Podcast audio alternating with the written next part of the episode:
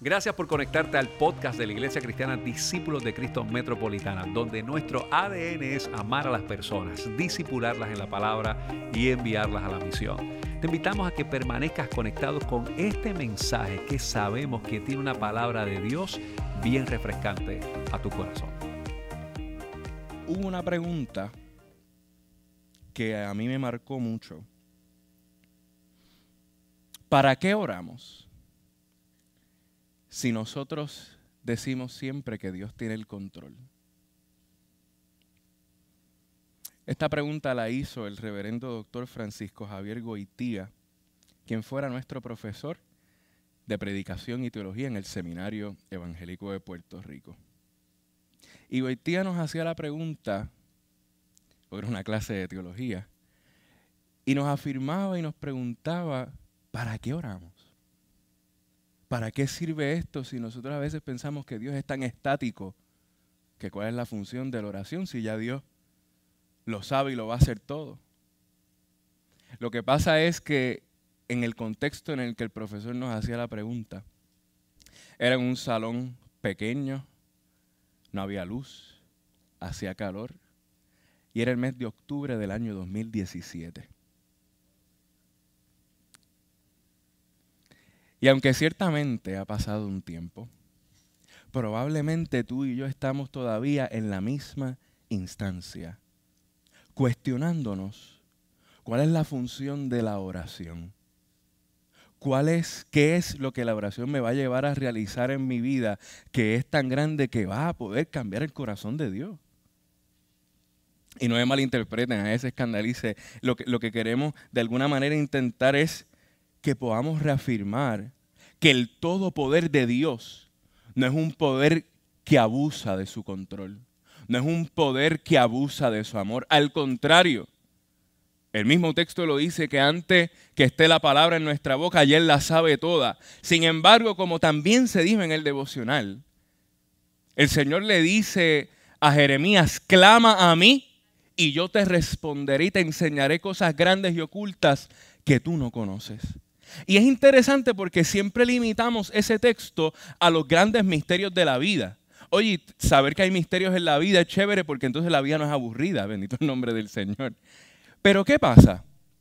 Que con este asunto de clamar al Señor, que Dios va a responder y nos va a enseñar esas cosas grandes y ocultas que no conocemos, pensamos que tú y yo nos tenemos que sentar a esperar pensamos que la oración es un ejercicio pasivo. Pensamos que la oración es simplemente decir, Señor, yo confío en ti, desesperarnos un poco y seguir para adelante. Pero esa parte de te enseñaré cosas grandes y ocultas que tú no conoces, tiene que ver porque nos involucramos en la dinámica de la presencia de Dios en oración. Nadie nos va a enseñar algo si tú y yo no lo buscamos. No hace lógica, ¿no? Y es que precisamente cuando el Señor le dice a Jeremías que le va a enseñar es porque Jeremías se necesita involucrar en lo que Dios le está llamando a realizar. Por ende, querida iglesia, Dios también te quiere enseñar grandes cosas, pero hay que involucrarnos en oración. Hay que profundizar en la dinámica de la disciplina espiritual de la oración. Y muchas veces queremos ver a Dios tan estático en nuestra vida que ni oramos de una manera tan tradicional. Pues Señor, me duele aquí. Señor, me duele acá. Me falta esto. Necesito lo otro. Señor, tú lo sabes. Tú sabes que yo llevo 30 años en esto. Cuando la oración ¿Qué le decimos a la niñez que es la oración? Hablar con Dios, hablar. Así que hay un momento dado en que hay un emisor y hay un receptor. Lo que pasa es que en ocasiones siempre nosotros y nosotras queremos ser los emisores. Disculpen. Cuando en ocasiones hay que hacer silencio y que Dios emita su palabra para bendecir tu vida y la mía. ¿Nos atrevemos a hacer silencio cuando oramos? Podemos bregar con el silencio. Está como difícil, ¿verdad? No se nos posibilita. Muchísimas gracias, Carolina. No se nos posibilita manejar el proceso del silencio en nuestra vida. Pues desde esa afirmación, el Señor nos llama a que podamos entender que su presencia está dispuesta. No meramente para sentirla, sino para escuchar lo que Dios nos quiere decir. ¿Te atreves a escuchar al Señor? Ea, ¿te atreves a escuchar al Señor? Ah, ok, está bien. De momento pensé que estaba solo, mala mía, perdón, perdón. Nuestra relación con Dios, cuando la vemos tan cargada de algo estático, se vuelve entonces una carga. Y en vez de ser algo dinámico, algo chévere, algo profundo, algo brutal, una dinámica en la que yo pueda entender que yo hablo, converso con Dios, pues entonces la oración se vuelve una carga. Porque es eso que tú y yo constantemente con mucho trabajo exponemos, pues Señor, necesito esto, necesito lo otro, pero como no recibimos respuesta, porque ya tenemos un sentido preconcebido particular de lo que es la experiencia de la oración, pues pensamos que nada va a cambiar. Sin embargo, la palabra del Señor nos exhorta y nos invita a que podamos profundizar en esta dinámica de la oración para que nuestro corazón cambie, para que nuestro entorno sea transformado, para que la iglesia sea avivada y para que las comunidades reconozcan que Jesucristo es el Señor. Así que eso no se escucha tan estático que digamos, porque Dios es totalmente dinámico. Hay gente y lo defiende, eso es tema para el instituto, para un estudio bíblico bien largo, el asunto de la inmutabilidad de Dios, que Dios no cambia, que Dios es ayer, el mismo hoy por los siglos. Tenga cuidado. El amor de Dios es el que es por siempre y para siempre. Pero Dios siempre está alegre contigo, te muestra misericordia, te muestra su compasión. Por lo tanto, Dios es dinámico. Dios en su esencia amorosa cambia, no para distracción nuestra, sino para bendición de su pueblo. Entonces, desde esa perspectiva, la oración viene a tomar otra connotación en nuestra vida espiritual. Entonces, la oración no es la receta de lo que necesito. La oración es el vínculo con la presencia de Dios. La oración viene a ser eso que yo hago no de manera egoísta. Se supone que lo hago pensando en las demás personas. Y llevamos todas estas semanas hablando de unos temas en particular. Si puedes poner el slide que están todos los temas, te lo voy a agradecer. Y hemos hablado de la misión, del discipulado y nos toca la oración. Y precisamente estas primeras tres tienen que ver con la dinámica de nuestra vida espiritual para entonces hacer qué? Dar un cambio de perspectiva a lo que es la justicia, a lo que es la humildad, a lo que es el servicio, a lo que es el perdón, a lo que es la reconciliación. Porque hemos entendido que esta acción que produce el verbo encarnado, el evangelio encarnado en la iglesia, viene por un proceso de intimar con el Señor, relacionarnos con las personas, pero también de que demos testimonio de ese cambio que ha habido en nosotros y en nosotras precisamente por entrar en contacto con aquel que su nombre sobre todo nombre, que es Jesucristo. Por ende, es la oración la que nos ayuda a ver de manera encarnada. Y algo que se encarna significa que toma forma, manera, posibilidades, realidades y puede figurarse. Lo podemos ver. Por tanto, me parece muy importante que veamos la oración en cuatro aspectos.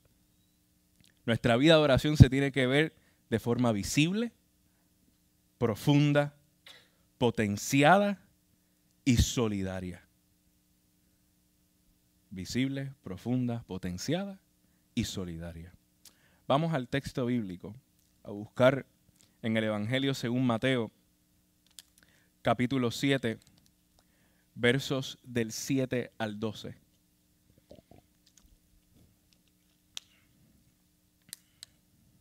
El Evangelio según Mateo, capítulo 7, versos del 7 al 12.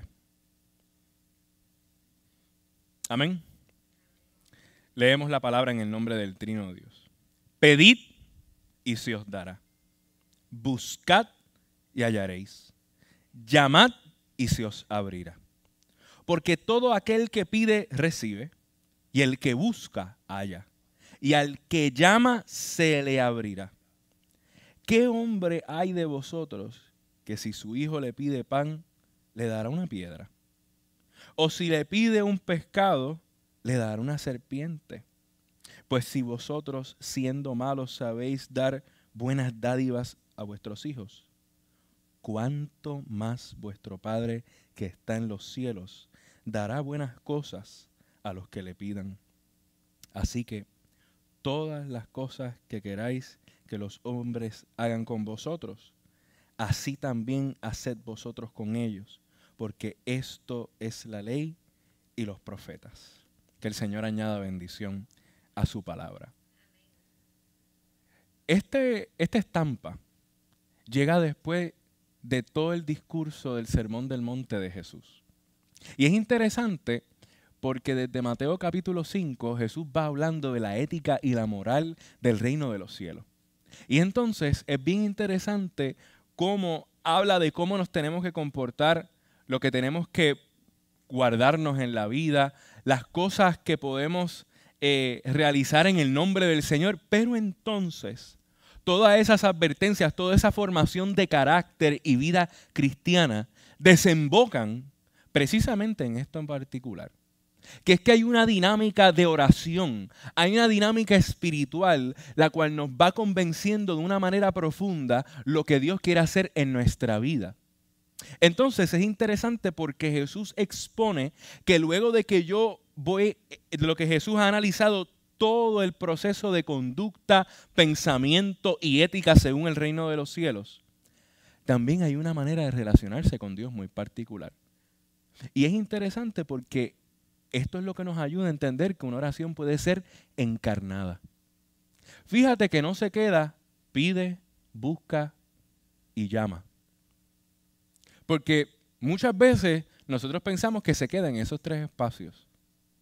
Pensamos que se limita a pedir, a buscar y a llamar, pero Jesús interesantemente nos está contestando que nuestra súplica, nuestro ruego, nuestra oración no es un mero ritual religioso.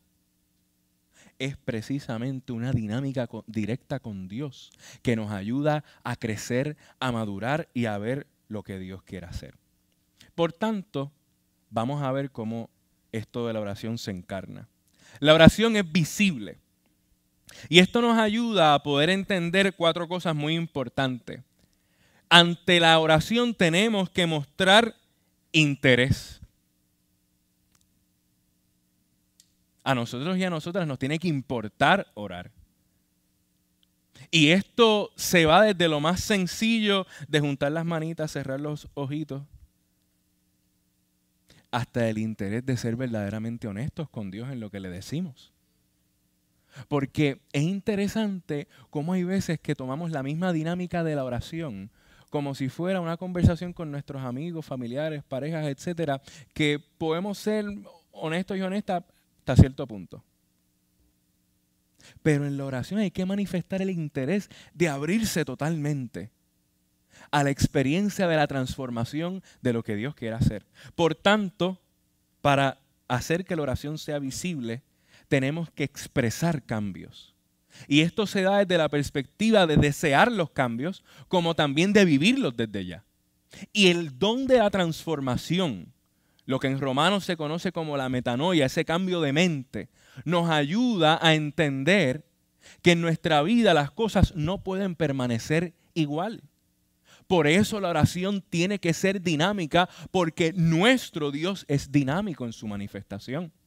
Porque nos va a ayudar y acompañar en cualquiera de nuestras etapas a poder concretizar ese cambio en nuestra vida, que si necesitamos mejorar nuestro temperamento, que si necesitamos eh, ser un poco más responsables, necesitamos ser más humildes, sensibles, etcétera, pues Dios se va a manifestar en eso para que podamos expresar los cambios que han sucedido en nuestra vida.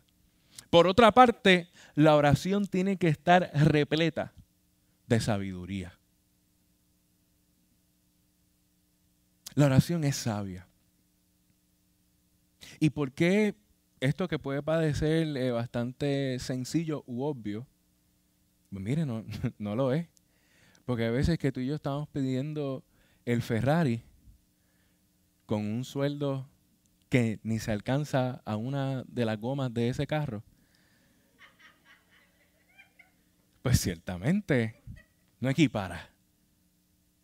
Eh, algo que ustedes saben que yo estoy procesando recientemente, yo no puedo desear rebajar, sino sigo caminando. Y no es caminar en fe, es caminar en ejercicio. Entonces, si fuera por eso, slender. Entonces, la, la, oración tiene que ser sabia precisamente porque tenemos que saber lo que pedimos. Ah, esto no tiene nada que ver con que, ay, pero Dios conoce los deseos de mi corazón y qué sé yo. Mire, eh, los deseos de su corazón no los deje a un lado porque Dios tiene el suficiente poder para saber y complacernos en, las cosas que queremos. ¿Usted no le ha pasado eso? Usted tiene unas peticiones bien evangélicas, bien chéveres, bien cristianas, pero hay unos detallitos, unas chucherías, por decirlo así, en las que Dios también se luce y uno dice, Señor, gracias. Lo que pasa es que nuestra oración completa no puede ser esa parte. Tiene que haber un balance, por eso tiene que ser sabia nuestra oración. Y dentro de esa parte de la sabiduría está discernir, discernir, discernir cuando hablamos y cuando hacemos silencio.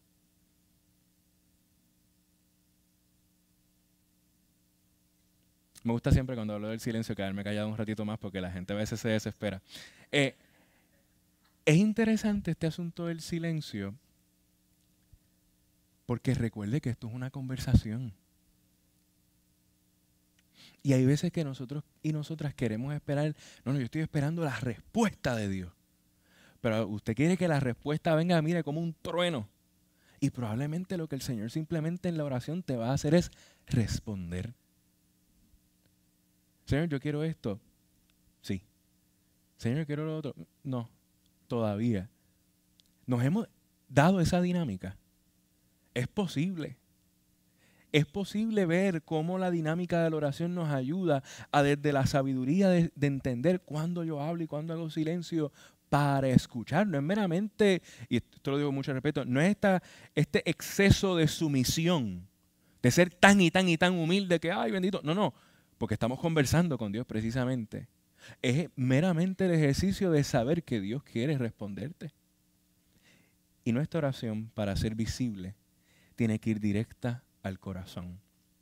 Por eso, en Juan capítulo 17, Jesús oraba para que los discípulos fueran uno.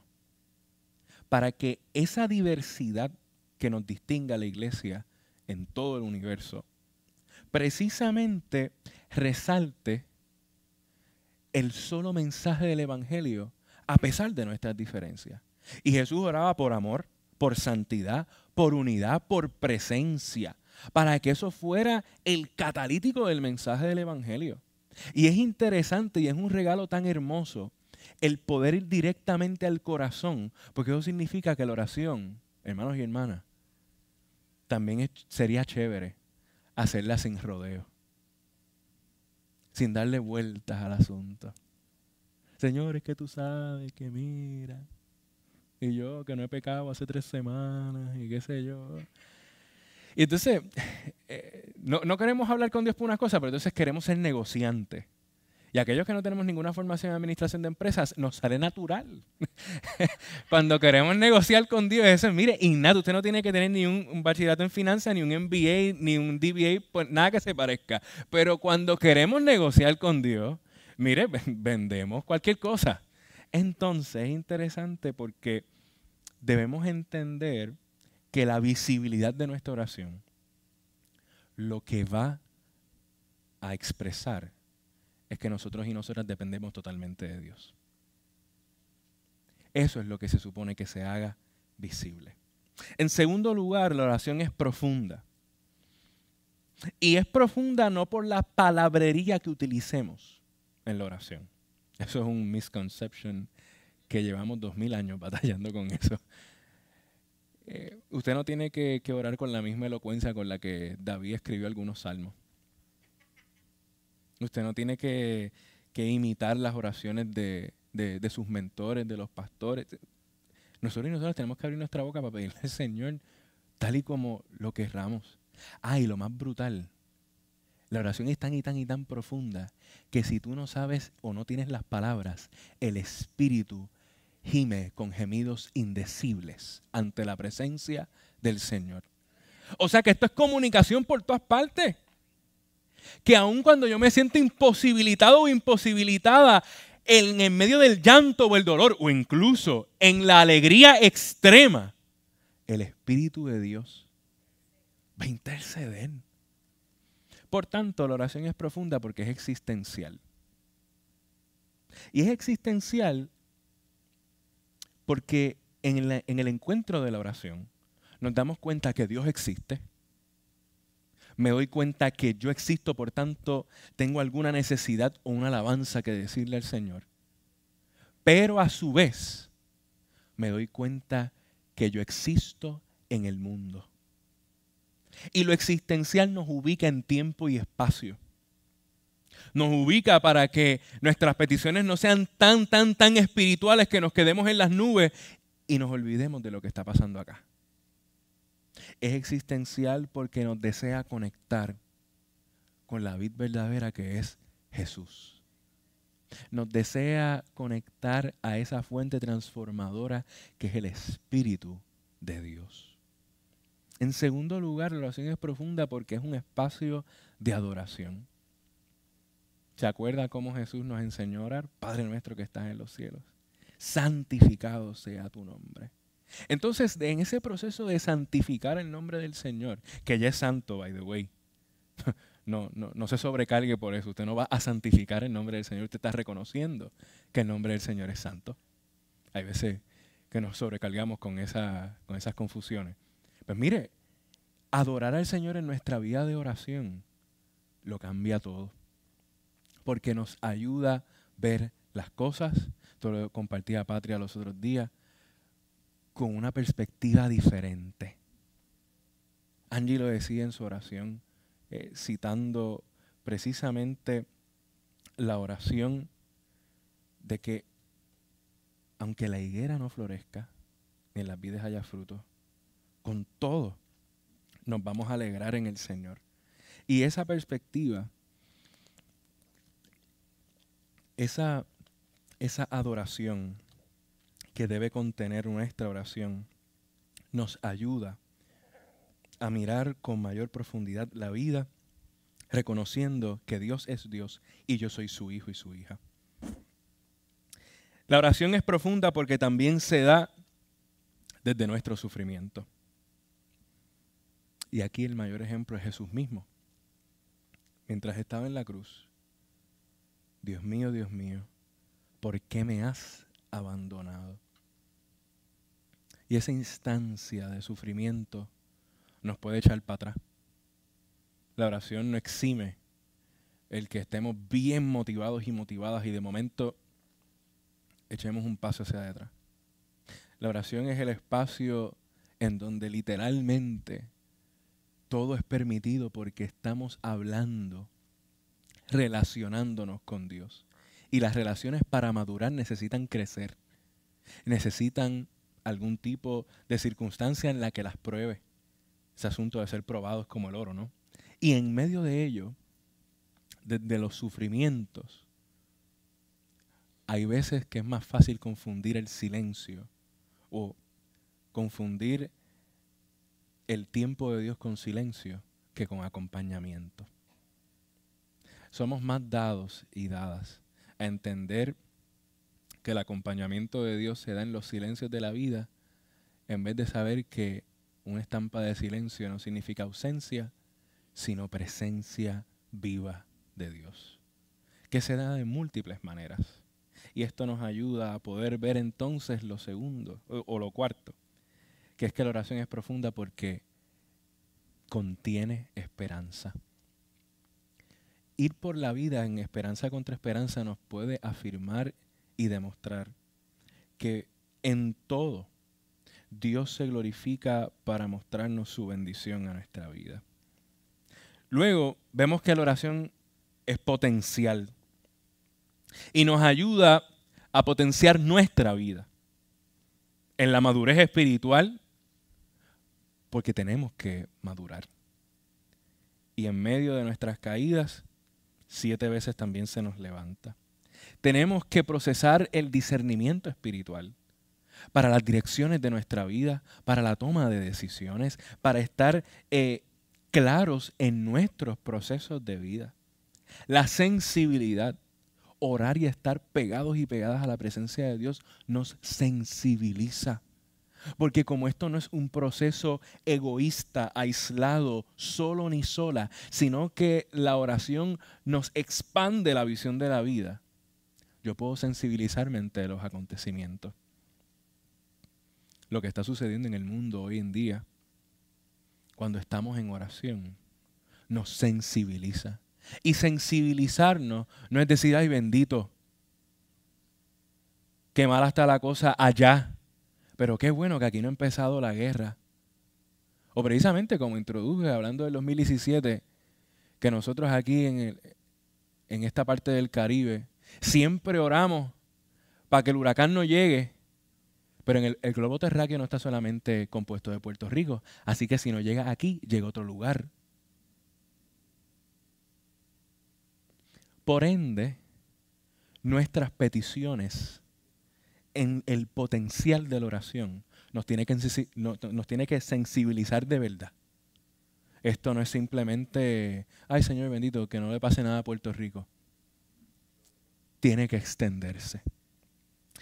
El potencial nos lleva a vivir la humildad y por sobre todo a interceder. Y le voy a decir algo con mucho respeto, no se preocupe, lo vamos a explicar.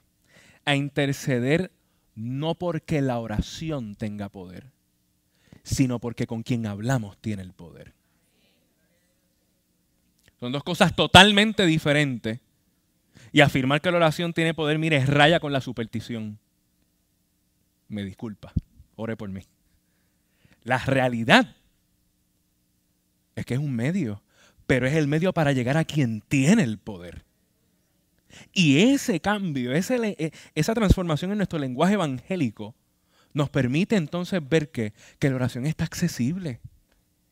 Porque la intercesión hay veces que la vemos tan y tan y tan espiritual, la queremos eh, poner como un espacio que solamente lo pueden hacer unos cuantos, que la gente también entonces se cohibe en su vida espiritual. No, no, no. Quien tiene el poder, porque es conversación, en donde alguien habla y otro escucha, es Dios. Eso lo vemos en Lucas capítulo 1, versos del 46 al 56, en donde se da el Magnificat de María esta joven que le llegó ese gran ministerio que tenía que traer el Salvador del mundo a la tierra. Y ella dijo, engrandece mi alma al Altísimo. Y ella vivió ese potencial al punto de verlo en la cruz, pero también de experimentar la resurrección que nosotros y nosotras también aspiremos a eso. Hay un psicólogo argentino que se especializa también en teología pastoral, el doctor Daniel Skipani, en su libro Camino de Sabiduría, nos afirma que cuando nosotros y nosotras integramos la psicología y nuestra parte espiritual, esto va a producir tres cosas. Visión, virtud y vocación. Virtud, visión y vocación. Esto significa que cuando yo estoy claro y clara en mis sentidos humanos, mentales, pero también en mis sentidos espirituales, ciertamente lo que yo veo a mi alrededor cambia. Lo que yo siento, esa virtud, que no es algo mío, sino que es algo que proviene de Dios, cambia también mi, mi actividad en la vida. Y por ende la vocación, mire que no dice profesión, es el sentido de servir a las demás personas. Por ende, y ya voy concluyendo con esto, espero no tener el síndrome de los predicadores que cuando dicen eso, es que cuando le damos más chambón. La oración entonces es solidaria. Y es lo que vemos aquí en Mateo capítulo 7, versos del 7 al 12, en donde Jesús expone que la dinámica de nuestra vida espiritual es una conversación. Pide y se te va a dar. Busca y vas a hallar. Llama y mire qué hermoso dice el texto y se os abrirá. Alguien va a abrir la puerta. Alguien va a abrir el camino en el desierto. Alguien abrirá y saldrá la luz en medio de la oscuridad. Y esto se nos afirma para que desde ese aspecto solidario desarrollemos la oración del discípulo. Pedir para que otros reciban. Buscar para que otras personas sean encontradas y se encuentren. Llamar para que otros y otras vivan la apertura del amor de Dios. Y hacer el bien para visibilizar la voluntad de Dios para que esa voluntad sea nuestra historia. Entonces, ¿para qué oramos? Si Dios, nosotros decimos que siempre tiene el control. Oramos porque hemos entendido que el todo poder de Dios se da para responder, para encontrarnos y para responder a su llamado. La oración no es estática. La oración es el acompañamiento dinámico de Dios en nuestra vida que afirma su poder en medio de nuestra debilidad. La oración nos ayuda a vivir la grandeza del don de la fe. Del don de la fe. Porque la fe es un don. Y esa fe produce un, un avivar en el sentido más sano del concepto en nuestro espíritu que lo cambie todo, que lo transforme todo y que sea signo de esperanza en nuestra vida porque es visible, profundidad en nuestra relación con Dios, potencial en el lugar donde Dios nos ha llamado y solidaridad con la gente que Dios nos coloque en el camino. Quizás tú y yo queremos seguir aprendiendo a orar. Ese es el llamado en este día. Pedirle fuerzas al Señor para que cambie nuestra oración para que expanda nuestra visión y podamos entender que esto es un proceso solidario y comunitario. Amén, iglesia. Henry Nouwen, teólogo holandés, afirmó que la oración es el camino al corazón de Dios y al corazón del mundo, dando a entender que la oración es permitir que nuestro corazón sea el lugar donde los hijos e hijas de Dios junten sus lágrimas de tristeza con lágrimas de esperanza. Hoy el Señor quiere transformar tu corazón para que tu oración sea ese lugar en donde las lágrimas de tristeza del mundo se junten con nuestras lágrimas de esperanza. ¿Te atreves? ¿Te atreves a orar para escuchar la voz de Dios? Si te atreves, ponte en pie. Y pidámosle al Señor que su presencia nos cubra. Pidámosle al Señor que aún en medio de lo imposible, su nombre sea glorificado. Y si en esta mañana tú necesitas la oración, este altar está abierto. Si en esta mañana tú le quieres pedir al Señor que transforme tu oración, que transforme tu corazón, El Dios de lo imposible está en este lugar. Y quiere tocar tu vida, quiere abrazarte, quiere bendecirte para que tu corazón pueda tener esa experiencia de clamor para bendecir la vida de las personas. Para que ahí se junten las lágrimas de tristeza con lágrimas de esperanza. Porque el Señor nos llama a pedir por las demás personas, a buscarlas y a dejar que llamen porque se les va a abrir.